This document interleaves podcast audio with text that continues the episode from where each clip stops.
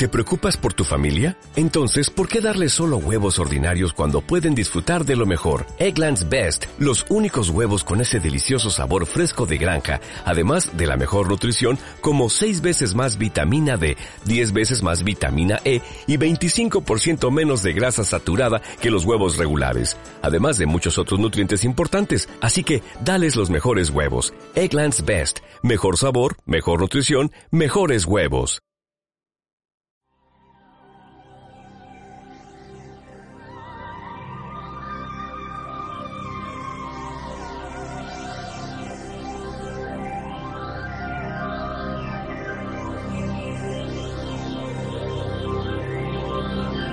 Es el momento de caminar entre el misterio y la imaginación.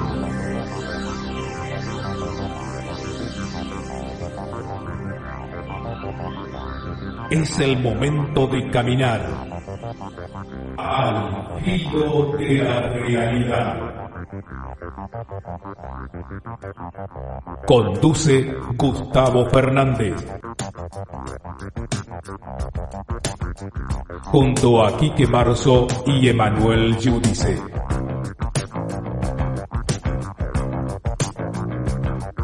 Explorando los límites del conocimiento.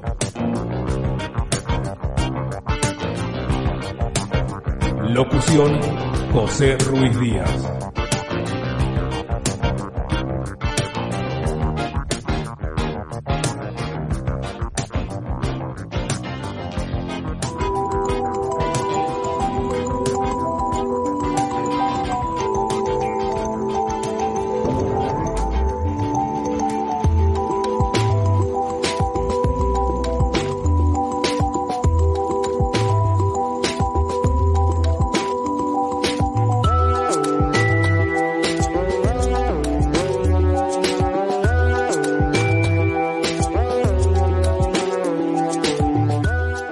Clave 7 no se hace responsable de los comentarios, opiniones o declaraciones vertidas de forma personal por los invitados, ya que en ningún caso representarán de forma colectiva la opinión de nuestro equipo.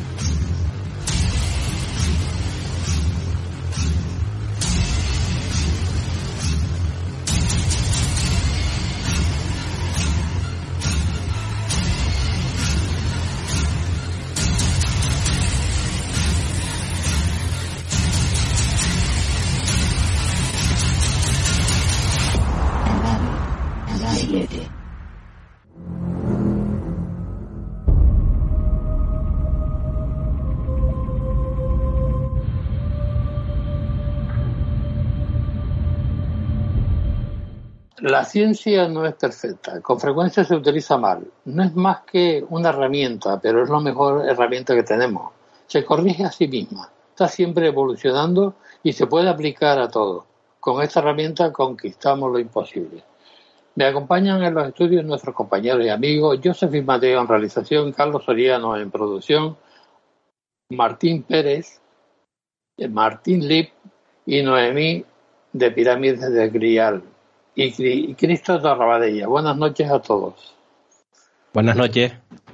Buenas noches. Eh, con un currículum cargado de diversas experiencias de programas de radio y de televisión, pasando por la autoría de 17 libros sobre ufología y temas paranormales, y seguido con la creación y mantenimiento de varios sitios de temáticas afines, el investigador Gustavo Fernández impresiona por su versatilidad y capacidad de abordar temas tan variados en los cuales parece navegar tranquilo, sólidamente plasmado con un vasto conocimiento y una lógica impresionante. Gustavo Fernández es escritor, investigador de fenómenos paranormales, ufólogo, chamanista y muchas cosas más. Qué currículum, Gustavo. Buenas noches. Es un placer que hayas aceptado nuestra invitación. Gracias, queridos amigos. Un abrazo cordial a la distancia. Gracias por los elogios que seguramente son inmerecidos. No, que va, todo lo contrario. que, que, más o menos sabemos la, la historia. Mm, por, eh, yo sé que, eh, que, Gustavo, tú no tuviste, eh, te dedicaste a la ufología no por algún fenómeno como todo el mundo hemos tenido mm, de esto que te impresiona ni nada de esto, ¿no? Sino por, por, por algún otro motivo. ¿Cuál fue? La curiosidad.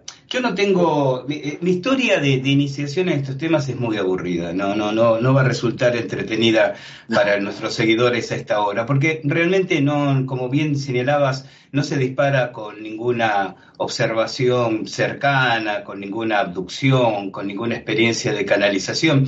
Simplemente eh, tuve la, fortuna de nacer en un hogar donde se estimuló la lectura desde, desde muy pequeño este, de una manera eh, harto, harto intensa.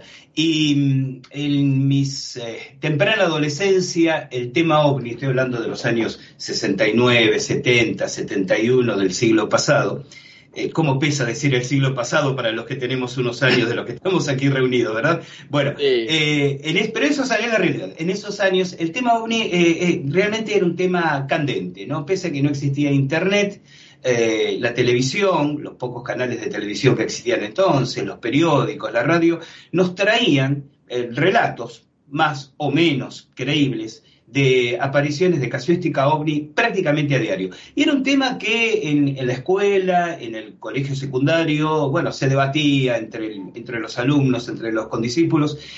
Y si hay algo que debe ser de las pocas cualidades con que cuento, que siempre me definió desde pequeño, es tratar de no hablar de los temas sobre lo que no conociera un poco. Entonces, para poder terciar en, esas, en esos debates este, escolares y estudiantiles, mm, busqué empezar a leer del tema y vaya a saberse por qué extrañas razones me atrapó desde el inicio. Y ahí comenzó una singladura que primero fue muchas lecturas, asistir a conferencias de especialistas de entonces, eh, organizar quién de nosotros no ha pasado por eso, ese grupo adolescente de investigadores ovni que se creían que iban a resolver el, enigma en un par de años.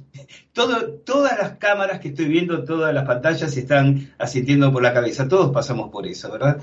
Y, además convengamos, ¿no? Son épocas de, nuestra historia personal que seguramente acunamos con cálidos recuerdos. Y una cosa fue llevando a la otra y así comenzó una, una, caminata, primero como un hobby, después como una actividad paralela a mis tareas estudiantiles, eh, tanto secundarias como, como universitarias, y después sí, se transformó en una pasión a tiempo completo. Y el tema ovni, por caminos que hoy entiendo más que entonces, me fue llevando no a moverme, sino a ampliar mis horizontes con estas otras temáticas que comentabas. Para psicología, sabidurías ancestrales chamanismo y todo el tema. Chamanismo, eh, con 17 años escribiste tu primer libro, te atreviste a, escribir un libro.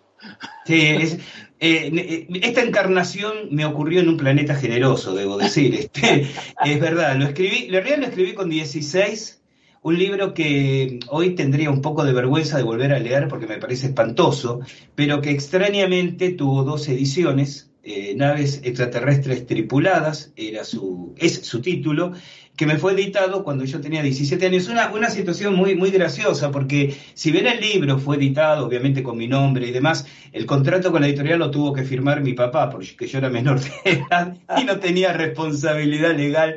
Y mm, extrañamente se vendió muy bien, agotó rápidamente, esto fue en realidad febrero del 76, fue la primera edición, y exactamente dos años, en febrero del 78, le siguió una segunda edición. Ediciones que en ese entonces, claro, volvemos a lo de siempre, no había internet y, la fuente de información de los interesados era eso, revistas, libros, ¿no? Eh, eran tirajes hoy en, que hoy en día serían considerados muy interesantes. Y después nos fueron siguiendo obviamente otros libros, eh, algunos de la temática ufológica, otros de, disciplinas afines y conexas. Gustavo, mm, de lo, del tema ufológico, ¿qué es lo que has visto o mm, que te ha impresionado, que te dice, bueno, esto no es de aquí, eh, no estamos solos, hay alguien en el universo? Eh, y, que, te haya puesto los pelos de punta, como nos pone a, todos los que no, nos gustan estos temas y, nos, y nos pone, no, nos maravilla, ¿no? Yo no sé si la expresión sería ponerme los pelos de punta, sobre todo a esta altura de la vida que me quedan pocos pelos que poner de punta.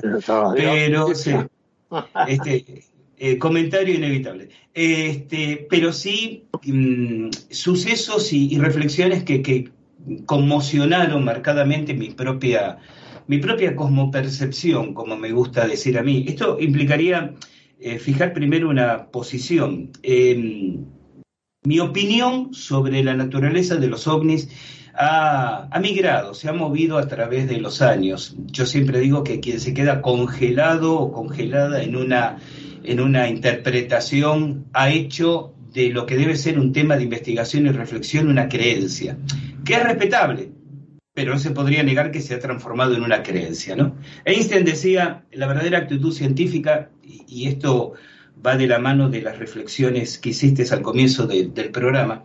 Einstein decía, la, la, verdadera actitud científica es poner en duda durante el desayuno lo que se creía firmemente durante la cena de la noche anterior.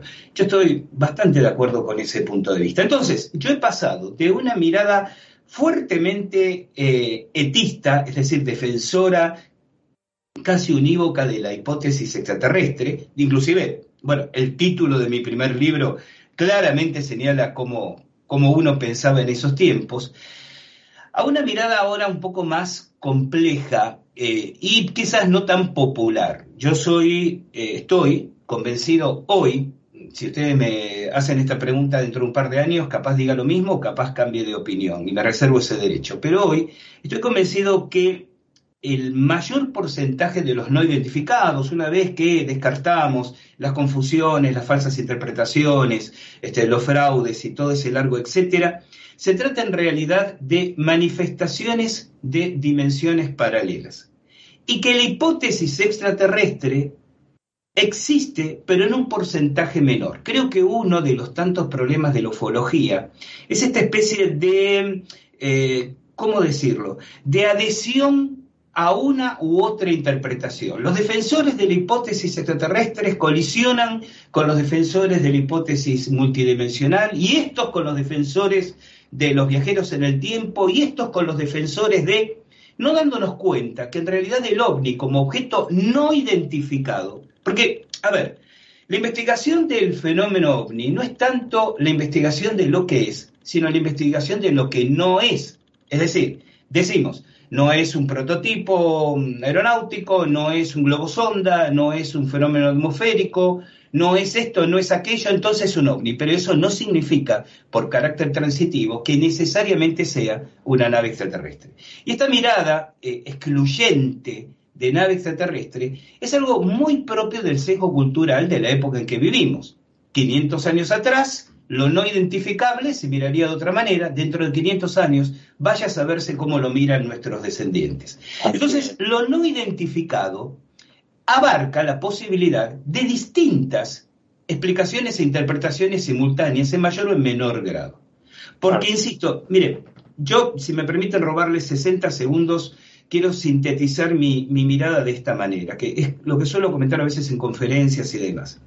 Eh, estoy de pie en el campo una noche, miro hacia el cielo y veo una luz extraña con comportamiento aparentemente inteligente y exclamo, oh, un ovni, seguramente una nave extraterrestre. Estoy de pie en un cementerio de noche y entre las tumbas y las lápidas veo moverse una luz extraña con comportamiento aparentemente inteligente y digo, oh, seguramente un espíritu, un fantasma. Y en ambos casos, de lo único que estoy seguro es que he visto una luz extraña con comportamiento aparentemente inteligente. Ese complemento, es una nave extraterrestre o es un espíritu, es lo que culturalmente interpreto del marco en que el fenómeno se manifiesta, pero no es propio de la naturaleza del fenómeno. Entonces, ante este panorama, digo, en este sentido, digamos, estoy muy cercano a Jacques Vallée, a John Keel, a Salvador Freixedo, cercano en el pensar, no, no, no cercano a la estatura de estos personajes, por supuesto, eh, en el cual digo, creo que el fenómeno inteligente que se manifiesta detrás de este conglomerado tan multifacético ¿no? y polimórfico que es el fenómeno ovni, responde, esta es mi opinión personal, a mm, entidades, manifestaciones, presencias multidimensionales de una realidad más ampliada que la realidad que percibimos y en la que nos desenvolvemos, empleen ustedes el, contexto y el paradigma que deseen. Y cabe la posibilidad de que un porcentaje menor de todas esas observaciones sí sean objetos, eh, tripulados o no, es otro debate, de procedencia extraterrestre. Entonces, este, este, migrar de, de, mi opinión sobre el fenómeno me ha hecho migrar también en mi mirada de un montón de temas que vienen asociados, ¿no? la interpretación personal de la naturaleza del universo, la interpretación personal sobre el sentido que tiene la vida. Entonces, como te decía antes, no sé si se trata de cosas que me han eh, puesto los pelos de punta, como tú decías, pero sí de observar casuística y reflexionar sobre ello, que me ha dado una mirada personal no sé si equivocada o cierta, pero es mía, de la realidad, del universo, de la vida, que me ha definido, ¿qué? Los últimos, digamos, 40, 45 años. Claro. Sí, sí, me perdona, Gustavo, los compañeros quieren hacerte preguntas. Eh, me gustaría que Martín Pérez, eh, que fue el primero que levantó la mano, hiciera la pregunta. Sí, buenas noches. La verdad, una auténtica delicia escucharte. Eh, Gracias, Martín. Repito que estamos encantados de tenerte hoy con nosotros. Yo quería comentar dos cosas porque antes, eh, cuando, cuando estabas haciendo el, pequeño prólogo a toda esta exposición que comentaste ahora, eh, vi que sobre los años 70, 80, llegaste a nombrar que eh, se publicaban fenómenos en los rotativos, en los periódicos, prácticamente a diario, ¿no? En esa mágica década de los 70, 80, donde había una normalización del fenómeno que estaba en la sociedad como más, más metido. De hecho, los periodistas lo ponían en los periódicos porque sabían que vendía titulares, porque era de un interés general. Y yo creo que lo sigue siendo, pero esa normalización se ha ido perdiendo, ¿no? Yo quiero saber qué opinas sobre ese tema, cómo ahora hablar de este, de este fenómeno es mucho más, o vamos a decir, no sé cómo explicarlo exactamente, pero que como que causa más rechazo hablar ahora de este tema como que hace 40 años. O esa es la impresión que tengo, ¿no? Yo sé que es muy importante la variable de los círculos en los que nos movemos, ¿no? Eso tiene mucho que ver. Y después también quería decir que, claro, en Argentina es normal, es que Argentina, según tengo entendido, es el país de habla, de habla española donde más se lee del mundo. O sea, hay un afán y un, y una, y, una, y un amor por la lectura en Argentina que no se ve en otros países de habla hispana y es algo de admirar, ¿no? Por eso todos los argentinos hablan tan bien, tienen tanto vocabulario, tienen tanto tal, porque son gente que está leída, ¿sabes? Yo quería comentarlo más bien para los compañeros, ¿no? Pero sí me gustaría saber si tu opinión sobre la pérdida de la normalización de, los fenómenos. A ver, Martín, eh, comienzo por lo segundo. Em, esa mirada que tienes de una Argentina ávida de lectura es una mirada eh, cálida pero un tanto anticuada. Eh, no es la Argentina de hoy en día. La pauperización de la educación y la cultura creo que es un fenómeno mundial, este, pero lo que percibimos aquí en Argentina te puedo garantizar que no es los tiempos de mis mocedades, no es 20 o 25 años atrás. Eh, sin ir más lejos, me muevo en ambientes docentes, eh, parte de mi familia es académica y uno de los temas que siempre comentamos es cómo se ha depreciado la capacidad de comprensión de textos, de, de sinopsis lectora de la estudiantina. Lamentablemente me parece que quizás eso que estás percibiendo es como este residual, ¿no? De los argentinos adultos que vivimos otra etapa educativa, pedagógica, cultural, y me temo que quizás la percepción que se tenga de Argentina dentro de los 20 años sea bastante paupérrima. Pero creo que eso no es, no es un fenómeno argentino, creo que es un fenómeno que afecta a la educación a nivel mundial, o por lo menos a la educación a nivel hispanoparlante. Voy a lo primero que comentabas, Martín. Eh, yo no, no, estoy de acuerdo, pero claro, eh, dijiste una cosa muy cierta, es en los círculos en que uno se mueve, pero a ver, yo lo he comentado varias veces con amigos míos y fíjate que estamos en general de acuerdo.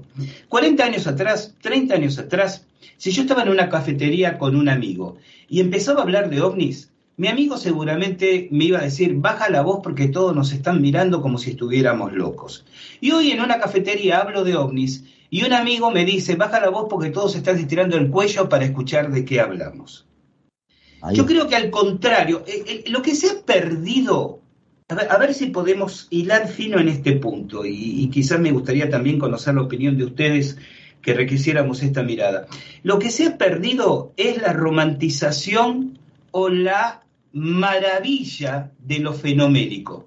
¿Se comprende? Voy a ser eh, concreto con dos o tres ejemplos. 40 años atrás, 50 años atrás, en los tiempos que comentábamos recién, se veía simplemente un ovni y era noticia en los periódicos, como bien señalaste. Hoy, la mayor parte de la gente ha visto algo raro alguna vez y no le da mayor importancia. 40 o 50 años atrás, tenías, y no estoy avalando esto que voy, no estoy avalando eh, lo que hacen estas personas que voy a mencionar, estoy simplemente señalando un fenómeno sociológico. 40 o 50 años atrás había pocos contactados y un enorme público, devoto, seguidor, comprador del producto del contactado. Hoy cualquier vecino o vecina canaliza. No estoy tampoco diciendo que ese fenómeno no exista, estoy hablando de esa excesiva naturalización que hizo perder quizás la magia, tal vez esto es en, donde hay que poner atención, que tenía 40 o 50 años atrás. Y aquí hay algo que yo quiero puntualizar.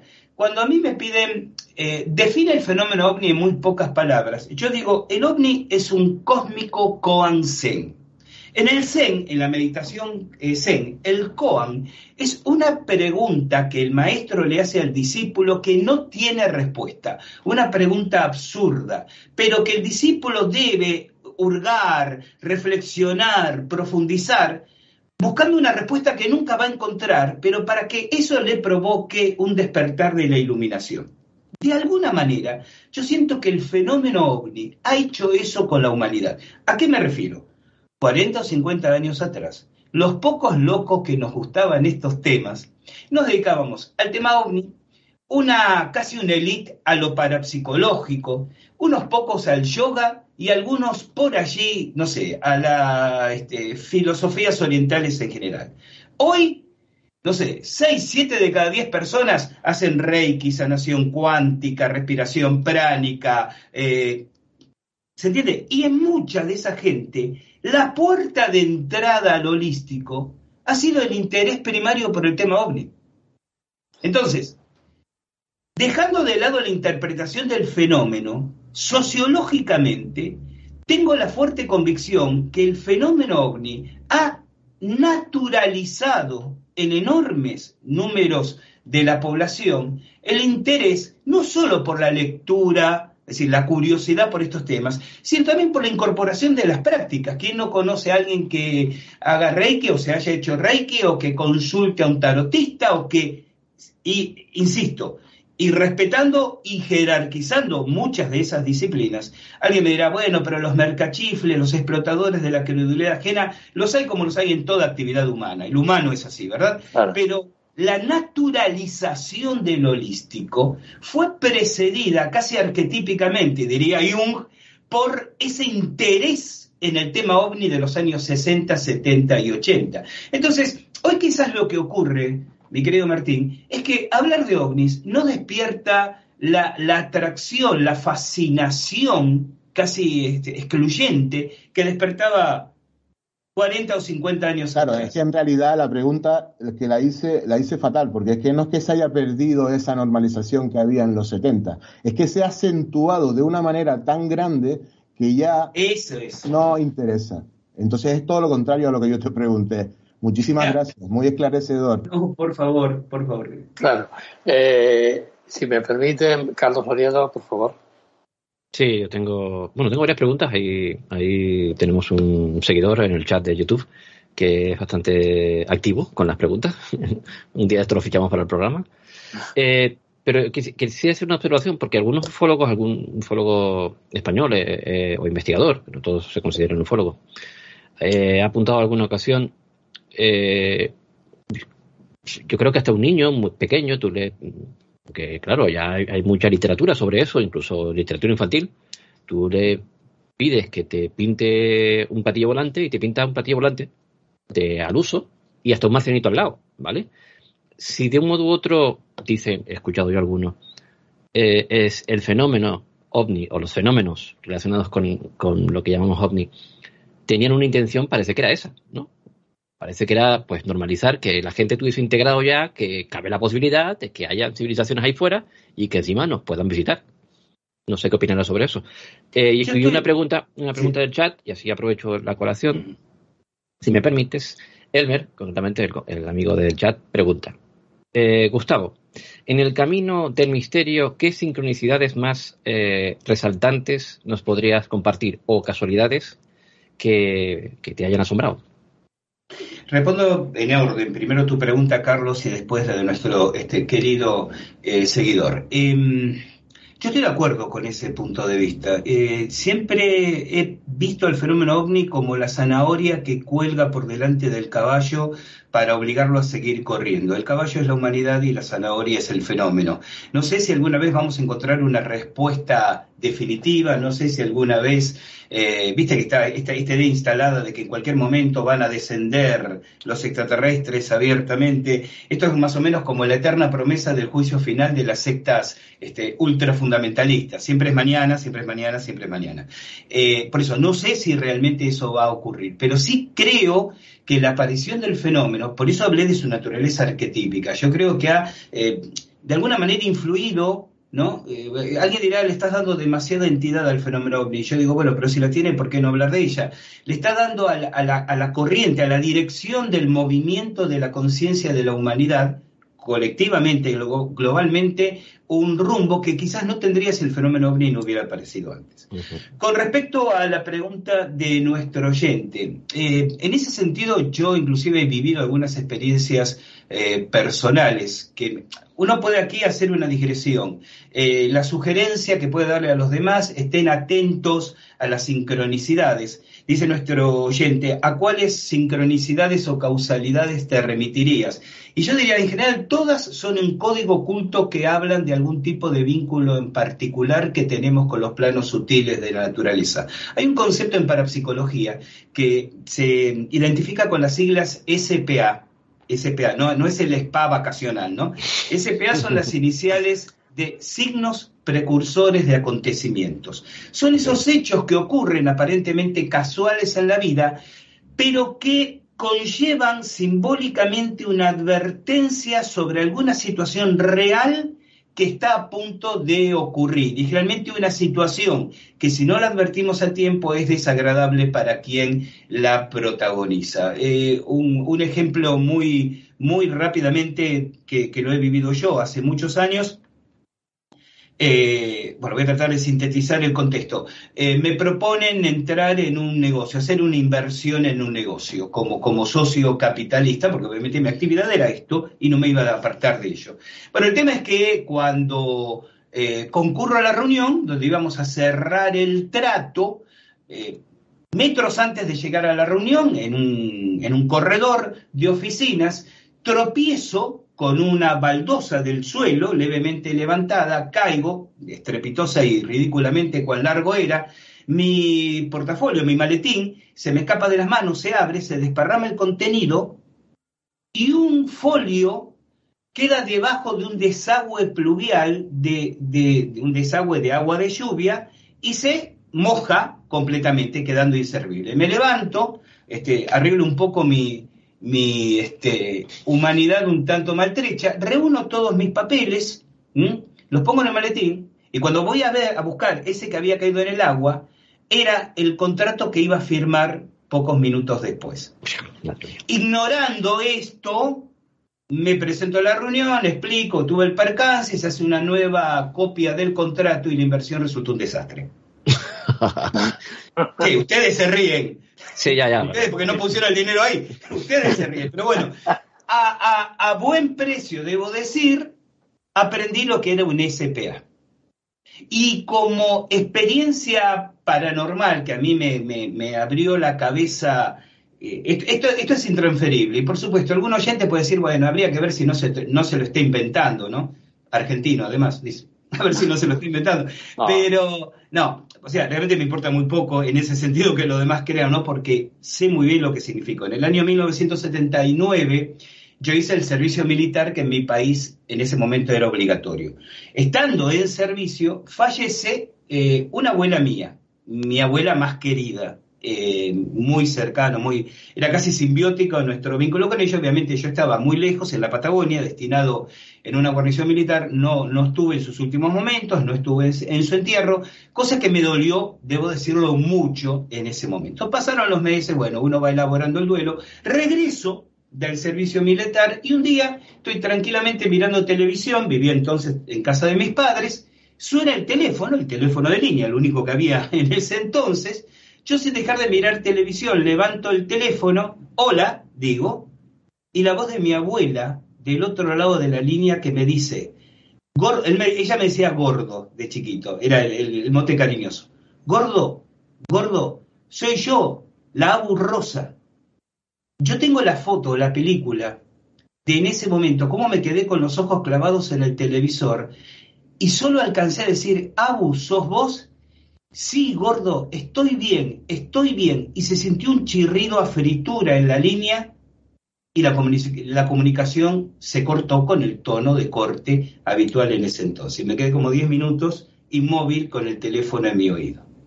Wow. Eh, estoy totalmente de acuerdo contigo, Gustavo, eh, que todos empezamos con el tema, el tema ufológico. Eh, nos llama la atención, siempre vamos, yo por lo menos, en el caso mío que empecé con, 16 años, eh, iba a, cuando salía el periódico, cogía el autobús, cogía la bicicleta, cogía lo que sea y me presentaba allí para hacer entrevistas, para hacer todo, ¿no? Eh, después de ahí se fue deformando todo aquello y ahora el tema ufológico mm, no es que le tenga, eh, me gusta, pero no, no es que le tenga tanto cariño como, como a otras cosas como otras cosas. Por eso te digo que, que, tenemos la misma sintonía, ¿no? Eh, Carlos quiere... Sí, si me permiten, Carlos, perdón, un pequeño comentario, Carlitos. Mm. Em, yo entiendo perfectamente esa, mirada, ¿no? Eh, yo diría, para mí el tema ufológico sigue siendo eh, la niña de mis ojos, es decir, más, que, más allá que me haya dedicado a otras disciplinas, me da placer la investigación ufológica, me disfruto como, como un chaval asistir a un evento ufológico, eh, pero bueno, son reacciones emocionales particulares.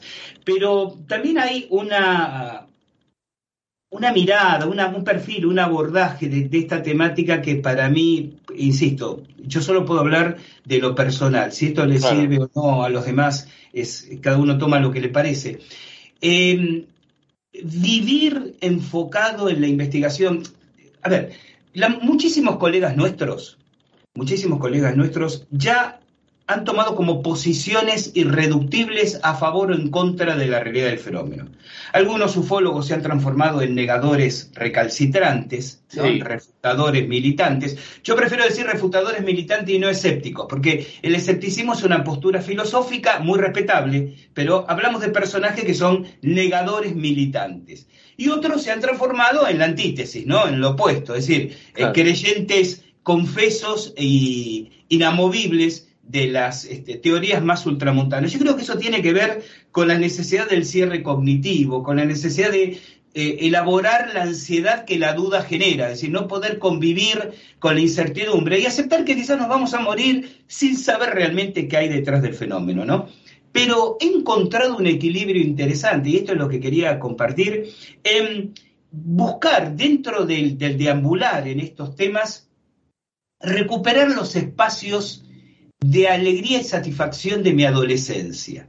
Hay una expresión en Argentina que es cumplir el sueño del pibe. Eh, ustedes saben que le decimos pibe a los, chavales, ¿no? A, los niños, a las niñas. Bueno, cumplir el sueño del pibe es cuando uno en cierto momento de la vida logra hacer aquello que de pibe, de chaval, de adolescente, soñaba. Hace dos meses, eh, por primera vez, bajé a la cueva de los tallos, a la famosa cueva de los tallos en Ecuador. Sí.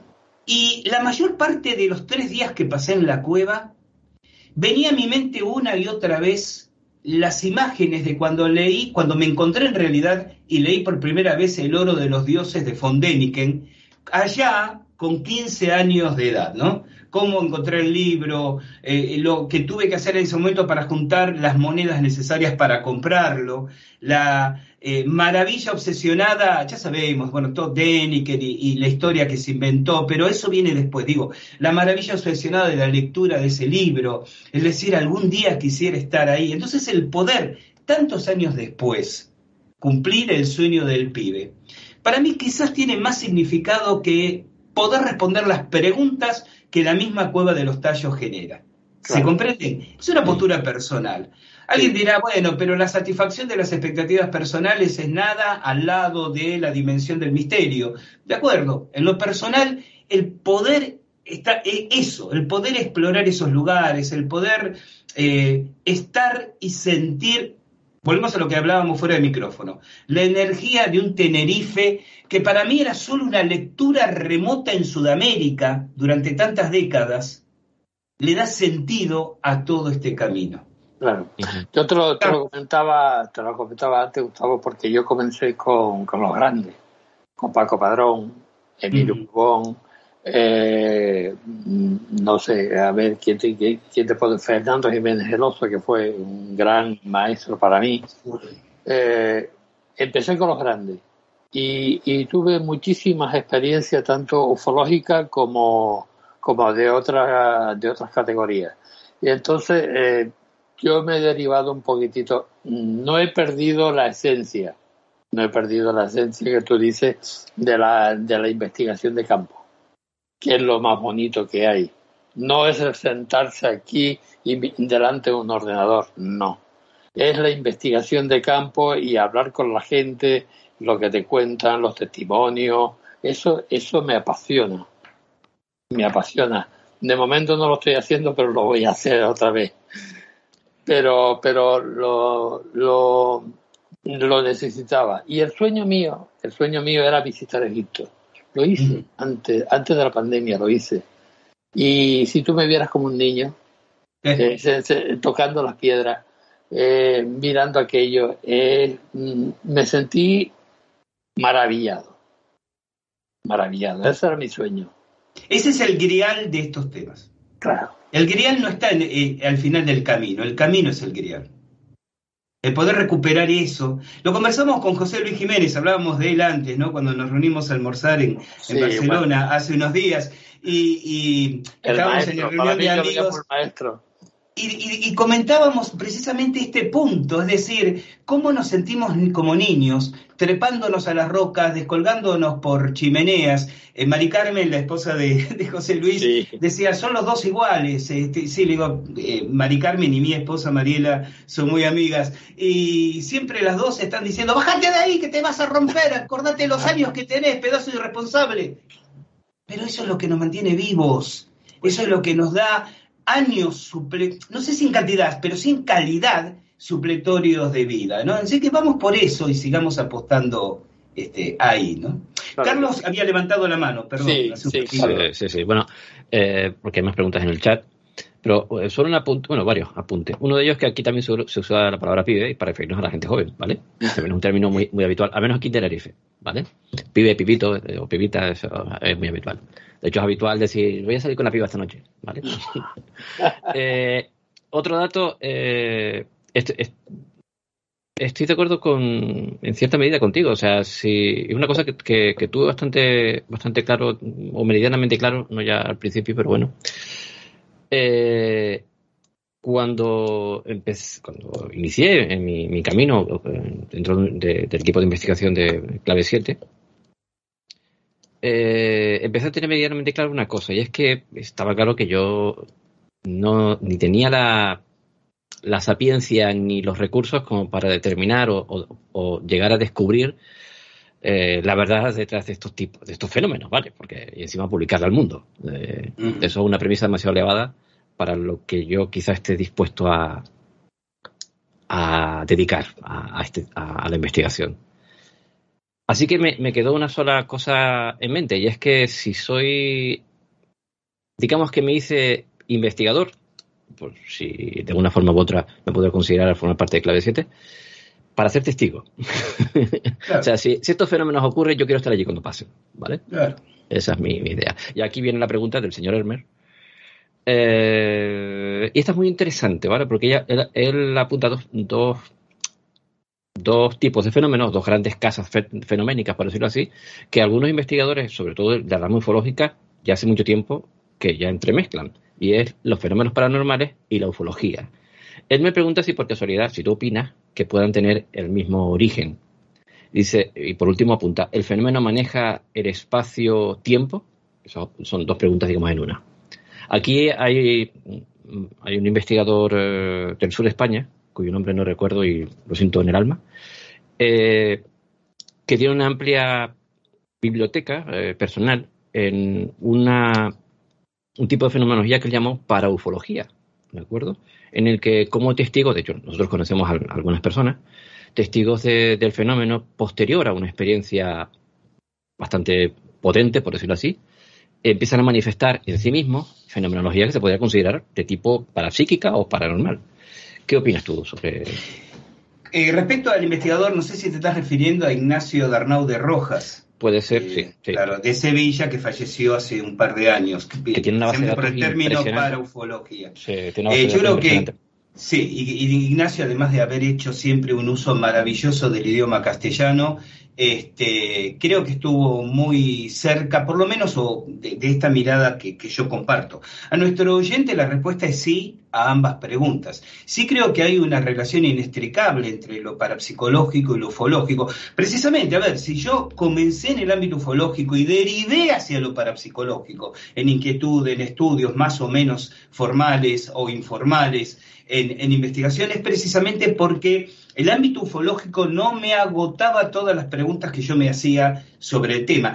En ufología es todavía muy fuerte lo que llamamos el pelotón de tuercas y tornillos, o sea, los ufólogos que están convencidos de que se trata de naves eh, tripuladas que vienen, aterrizan, hacen sus investigaciones, suben y se van. Y como dije antes, eso puede explicar un porcentaje menor de la casuística que es paranormal en el sentido más amplio de, la palabra. no solo la existencia de fenómenos parapsicológicos eh, en lo ufológico. Bueno, quizás nuestro oyente no estuvo cuando comienzo la entrevista. Yo em, citaba esas palabras que suelo comentar a veces en las conferencias, ¿no? Si ve una luz en el cielo y si ve una luz en un cementerio, pero en realidad lo único que he visto es una luz extraña con comportamiento inteligente. Entonces creo que en realidad es muy posible que la matriz de lo que percibimos como parapsicológico ufológico sea la misma y que esa diferenciación sea una categorización de nuestra psiquis, de nuestro intento de, racionalizar lo que vemos, pero no propio de la naturaleza del, fenómeno en sí. Por eso estoy totalmente convencido. Y em, en cuanto a la segunda parte de la pregunta del oyente, que era cuál, eh, recuérdamela, por favor. Él apuntaba si el fenómeno maneja el espacio-tiempo. Ah, sí, sí, obviamente, porque además el propio fenómeno parapsicológico altera las leyes como las conocemos del espacio-tiempo. Entonces creo realmente que el fenómeno, que la inteligencia, miren, si yo tengo que ser muy eh, crítico y objetivo, diré, del fenómeno ovni solo sabemos tres cosas. Todo lo demás es especulación, hipótesis, más o menos sesgo de aceptación. Las tres cosas que sabemos es que el fenómeno existe, que hay una inteligencia o inteligencias que se mueve detrás del fenómeno. Y lo tercero es una inferencia de lo segundo, que si hay una inteligencia debe tener un propósito para estar manifestándose y hacer lo que está haciendo. Luego todo lo demás, con todo respeto a todas las opiniones, por supuesto, pero quien diga, está demostrado que son extraterrestres, está demostrado que son los nazis en la Tierra Hueca, está demostrado que son sesgos de aceptación, donde tendemos a privilegiar las opiniones, las evidencias que cierran con nuestro modelo y a descalificar las que no lo son. Eh, me parece que es muy evidente para cualquiera que se sumerja en la, la, casuística mundial e histórica, ufológica, que las alteraciones espaciotemporales no son permanentes, pero sí inherentes al fenómeno. Claro. Eh, Noemi. Hola, buenas noches, Gustavo. Hola, Noemi. de verdad estar, estar aquí contigo. Pues mira, yo te quería hacer una pregunta. ¿Qué opinión te merece la presunta existencia de distintos tipos de razas extraterrestres, como por ejemplo arturianos, pleyadianos, y la posibilidad de una existencia de una federación galáctica? Esa es mi pregunta. Pues difícil, a lo mejor es porque últimamente en las redes sociales hay mucha información acerca de los distintos tipos de, razas extraterrestres y como que se está normalizando, está empezando a formar parte de la cultura del misterio y claro, yo como persona, pues ya que tengo la oportunidad de poder hablar contigo, ¿no? Que eres un especialista, me planteo la pregunta de si realmente, bueno, qué, qué opinión te merece, porque realmente conocimiento como tal, tenemos un conocimiento directo de la existencia de vida en otros planetas. Por el momento la ciencia no lo ha determinado, ¿no? Mi respuesta es, esta, Noemí. Es indiscutible que si el fenómeno, como dije, en un, en un segmento porcentual tiene origen extraterrestre, sin duda debe haber distintas razas en el universo. Y es posible, fíjate en la palabra que empleo, posible que algunas de esas razas tengan coincidencias con estos estereotipos que estamos comentando ahora.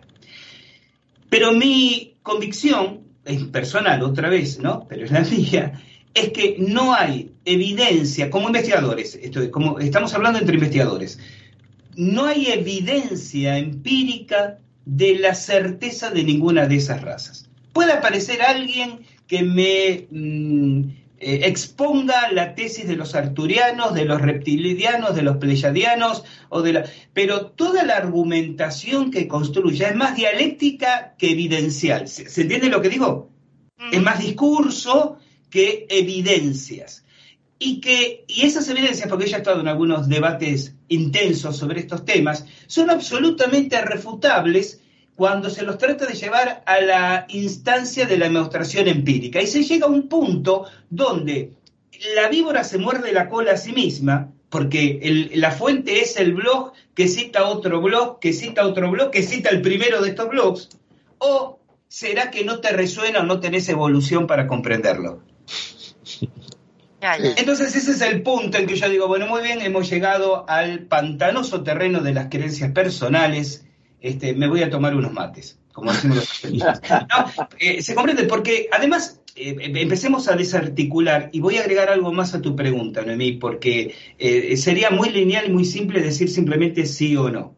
Em, en esto tenemos que ver que se ha construido todo, toda una estructura de cursos de canalización, de, de talleres de, falta que, nos inviten a talleres de lingüística reptiliana. Entonces, de pronto cuando uno a esas personas eh, que buscan el debate, uno opone sus propias reflexiones, es como que le sabotea un poco el negocio. ¿Se, ¿Se, entiende? Pero acá hay otro tema interesante. Hay un concepto en parapsicología, en realidad no es de parapsicología, es del antiguo, viejo y querido esoterismo, del hermetismo, que es el concepto de egregoro. La palabra egregoro es un término que define a entidades psíquicas colectivas creadas alrededor de creencias y sostenidas por la retroalimentación de creencias de grupos humanos a través del tiempo. Imaginen ustedes una especie de parásito del inconsciente colectivo. Imaginen ustedes una idea que no, no ha existido físicamente, objetivamente, pero sostenida por la creencia, porque la creencia es energía emocional, ¿verdad? Sostenida por esa energía emocional a través del tiempo, adquiere cierto tipo de vida psíquica propia. Yo creo, y, sé que me estoy extendiendo este, demasiado en el espacio que generosamente me han cedido. Pero yo creo que estas, teorías instaladas, estas creencias instaladas en reptilianos, federaciones galácticas, arturianos, Astargeran y demás, son egrégoros creados por la creencia sostenida y retroalimentada de sus creyentes, de sus este, entusiastas devotos, y que adquiere el la preeminencia, de alguna manera el ascendente emocional de serles irrefutables porque pasan a integrar parte de su paradigma existencial. Son verdaderos entes psíquicos con vida propia que no tienen nada que ver con la hipótesis física de la existencia objetiva o no de esas razas. Mm. Esa es mi opinión. Claro. Noemi, eh, ¿tienes alguna pregunta más? Y bueno, con respecto a ello, sí que apuntarnos que el año pasado eh, se corrió la voz de que había un, bueno, un científico israelí que había trabajado con NASA que decía tener contactos con Federación Galáctica, ¿no? Entonces eso ha corrido por las redes sociales, pues como dices, como la pólvora, ¿no? Pero bueno. Eh, a ese dato, perdón, a ese dato que aportas, a ese dato que aportas, quiero sumar lo siguiente. Cuidado con lo que en periodismo llamamos, yo he trabajado en periodismo algunos, unos cuantos años de mi vida, y quedan algunos, algunos términos. Cuidado con lo que en periodismo llamamos mercadería podrida. Es decir, hoy le llaman fake news, ¿no? Pero con lo que se instala para desviar la atención de la sociedad o generar expectativas que después se desinflan, desinflando atrás la creencia o no creencia del público en ciertos temas. Yo desconfío mucho de estos científicos de la NASA que aparecen hablando libremente. Desconfío y, me, hago cargo de lo que digo. De los ex agentes de la CIA que de pronto van recorriendo congresos revelando eh, historias sobre los ovnis capturados en poder de... Porque precisamente porque sabemos cómo operan las élites, cómo operan los servicios de inteligencia militar lo primero que me pregunto es por qué los dejan hablar. ¿Se comprende? Entonces, si no es la NASA que dice, bueno, nombramos a, no sé, a Arari o a Levi, el científico que mencionas, este, eh, nuestro portavoz oficial para que les comunique a ustedes la verdad sobre los extraterrestres. Estos tipos aparecen eh, de forma independiente, como quinta columnistas, públicamente diciendo yo que estuve trabajando en la NASA, eh, les voy a contar que sabemos que hay tantas razas. Y entonces mi primer pregunta, mi primer pregunta es, ¿y la NASA los deja libremente? Alguien diría, bueno, pero la NASA los desautorizaría si fuera mentira. Sí, salvo que la NASA, la CIA, la NSA o quien sea, quien sea, encuentren funcionales a estos personajes que confundan y desvirtúan tal vez lo que ellos están investigando, averiguando y descubriendo y que va por otro carril.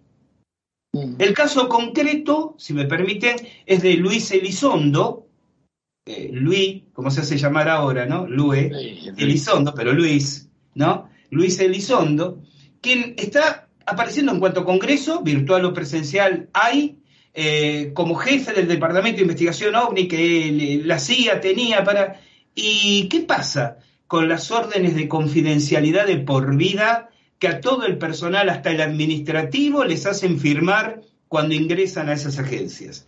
¿Por qué pueden hablar con esa libertad de cosas tan espinosas? La pregunta, ojo, es pregunta, no es afirmación. La pregunta que instalo es, ¿y si los dejan actuar de esa manera para confundir, distraer a la opinión pública y desviar la atención?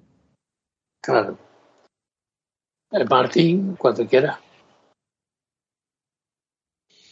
No cabe duda, Gustavo, que la mejor manera de mentir es mezclar las mentiras y las verdades, ¿no? Y, generar una desinformación que a la postre lo que hace es confundir a las personas que estamos buscando esa información, ¿no? Entonces hay que saber elegir muy bien y con mucho cuidado las fuentes de las que nos nutrimos para, informarnos, ¿no?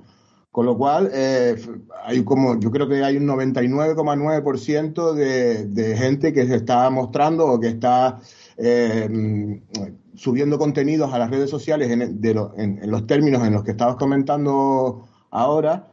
Y yo creo que eso es simplemente una manera de desinformar y de tener a la gente confusa, ¿no? Porque mm, está claro que eh, las autoridades que ya han terminado por aceptar el fenómeno de alguna manera con clasificaciones muy recientes sobre fenómenos aéreos que el, ejército del aire ha, podido grabar. Al principio, se, cuando, cuando habían testigos de visualizaciones, se decía que era Venus o que era un globo sonda O sea, mm, mm, no se aceptaba el fenómeno como cierto. Y eso ha ido cambiando. Lo único es que hay un matiz que yo creo que es lo más importante. Lo único que podemos mm, asegurar con pruebas es que el fenómeno existe.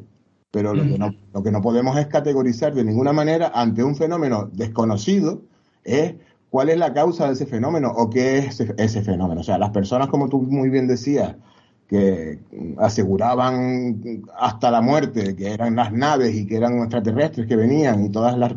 Hay otras personas que pueden decir que son fenómenos místicos religiosos, ¿no? Otras personas podrían decir, o sea, hay muchísimas explicaciones, ¿no? Con lo cual, eh, para no enrollarme mucho, eh, está claro que, que, que, hay algo por ahí que no, que no se ve muy bien. Y, la pregunta para terminar todo este enrollo que acabo de largar es, en el terreno conspiranoico, eh, ¿tú crees realmente que los gobiernos, aunque ahora mismo están mostrando parte de sus archivos y están desclasificando, tienen muchas cosas que ocultar? Todo ese tema de Roswell, del Área 51, de la, de la base de dulce estadounidense, ¿qué hay de verdad, según tu opinión, de, todo eso? Eh, con respecto a, la primera parte de tu pregunta, no creo que los gobiernos, creo que elites de poder detrás de los gobiernos. Los gobiernos en realidad son CEOs, son gerentes temporarios de los verdaderos espacios de poder. Pongamos el ejemplo de Estados Unidos. ¿Realmente vamos a ser tan ingenuos de creer que el presidente de Estados Unidos, este, el anterior o cualquiera, ¿no? El que venga, eh, va a tener acceso a la totalidad de los secretos eh, que cuentan en ese país, alguien diría, bueno, pero es el presidente. Sí, pero recordemos que el presidente está en su cargo por cuatro años, como mucho ocho, si tiene la fortuna de ser reelegido. Para los, los líderes del complejo militar industrial farmacéutico, para las eh, oficinas de inteligencia y sus líderes, que están en esos cargos durante 30, 40, 50 años, para los que tejen los hilos del poder durante toda su vida, esos cuatro años que está un presidente en el poder es nada es un paso fugaz. A esa persona le van a abrir las puertas de todos los secretos que han estado acumulando 40 años antes que este individuo llegara al poder y van a seguir acumulando 40 años después. En serio, hay que ser ingenuo para creer que el mero cargo elegido democráticamente, que lo pone unos años en el poder, le permite tener acceso a todo eso. Por eso digo, no creo que los gobiernos, Martín, pienso que elites ¿no? Que están detrás de los gobiernos, sí. los poderes. ocultan, claro. Son las que, pero por eso, discriminemos entre gobiernos, ¿no? Y los verdaderos poderes en las sombras, como me gusta llamarlos eh, a mí. Y en cuanto a Roswell, mira, yo he estado en Roswell. Y realmente ha sido una experiencia, a ver, eh, y yo diría iluminista en algunos sentidos porque llegué a Roswell en realidad casi como un aventón turístico a otras actividades que estaba haciendo en Estados Unidos y otras investigaciones, eh, siempre dentro del mundo del misterio, por supuesto, y encontrarme en Roswell con un montón de cosas que pasan en Roswell y de las que no se habla, te da la dimensión de que algo hubo, aunque se trate ahora de construir esta especie de cortina eh, disuasoria de que en realidad, bueno, fue la consecuencia de algunos experimentos secretos en ese momento. Por ejemplo, yo estuve en el 17, en 2017, en Roswell. Digo, porque voy a hablar de ese momento, no sé hoy qué es lo que está pasando, pero en ese momento, el pueblo de Roswell, la gente de Roswell, tenía temor de hablar con extranjeros de ciertas cosas de Roswell. Por ejemplo, todo el mundo te hablaba, te invitaba al Museo Roswell, que realmente es muy agradable de recorrer. Pero cuando empezabas a hacer preguntas sobre el sitio del accidente, al cual después cuando fuimos empezamos a encontrar un montón de detalles que no aparecen descritas en las investigaciones públicas y publicadas sobre el tema, la gente tenía miedo y el comentario que te hacían es, el gobierno no quiere que hablemos de eso. En, en el año 2017, la gente de Roswell seguía diciendo, el gobierno no quiere que hablemos de eso lo cual evidentemente da la pauta de que hay otras cosas que se saben, no se rumorean y que no llegan al, público en, general.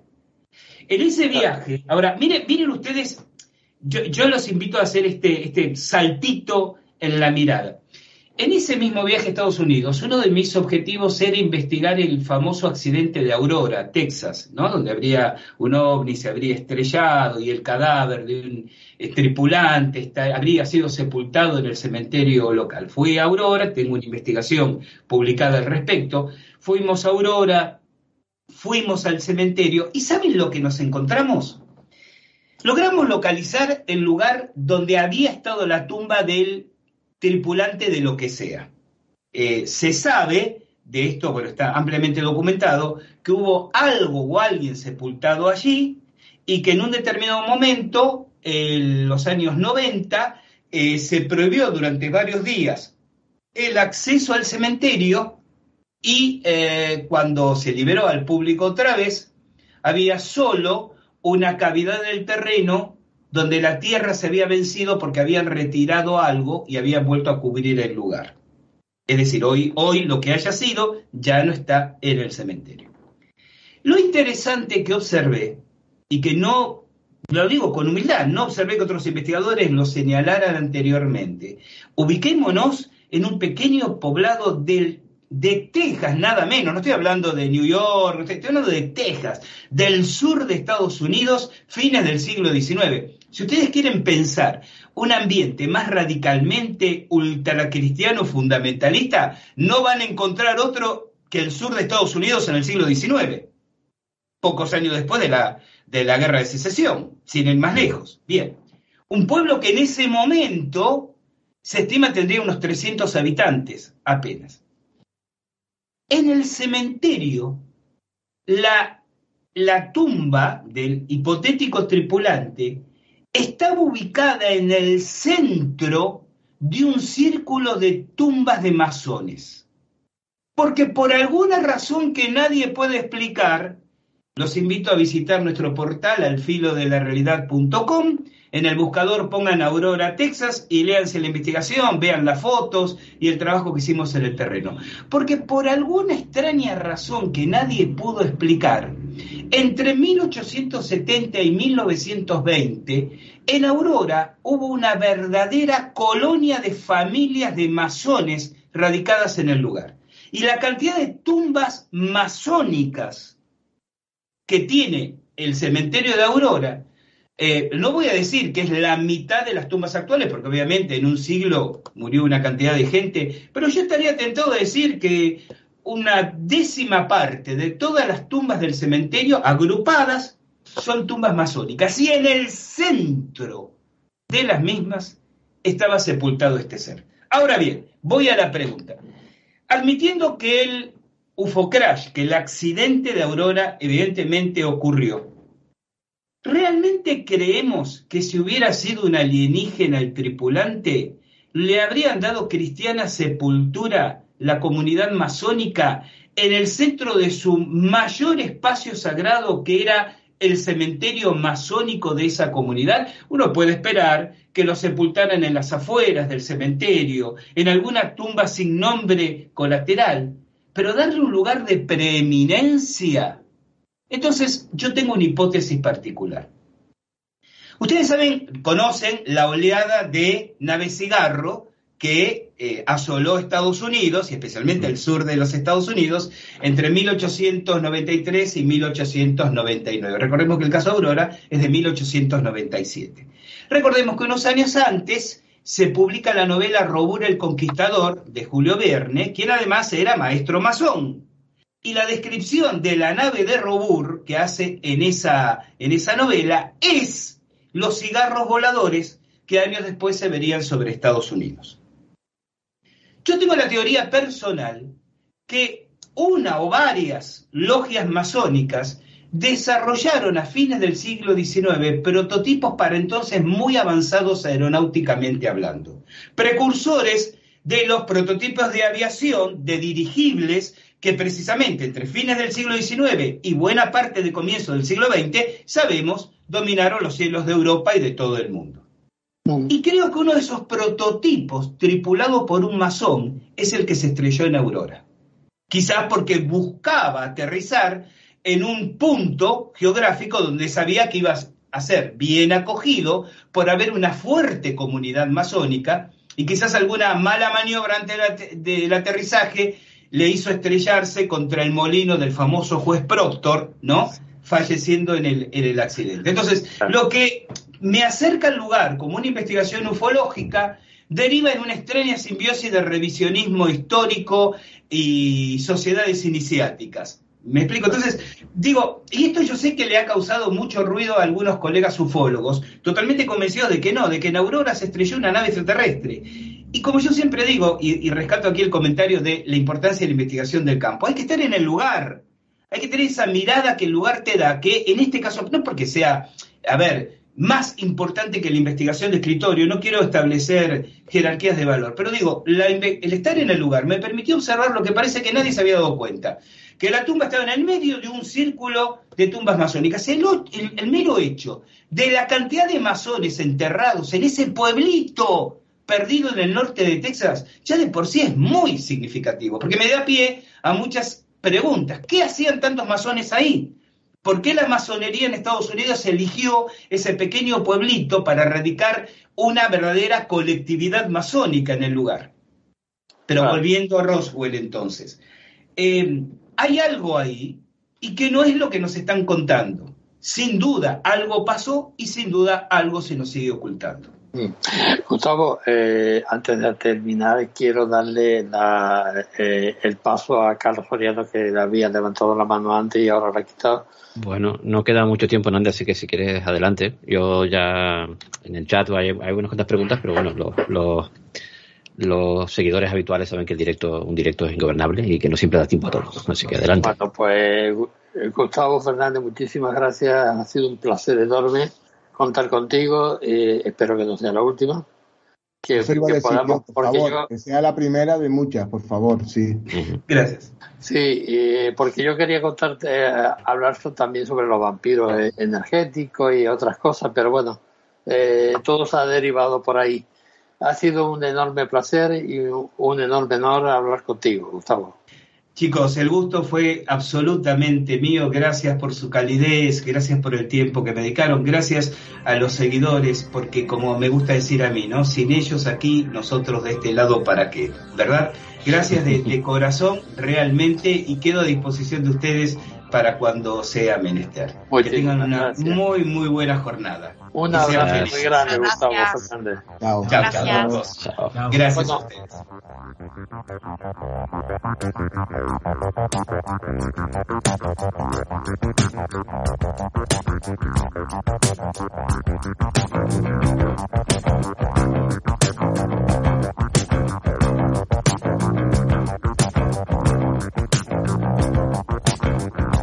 Al filo de la realidad, de la realidad,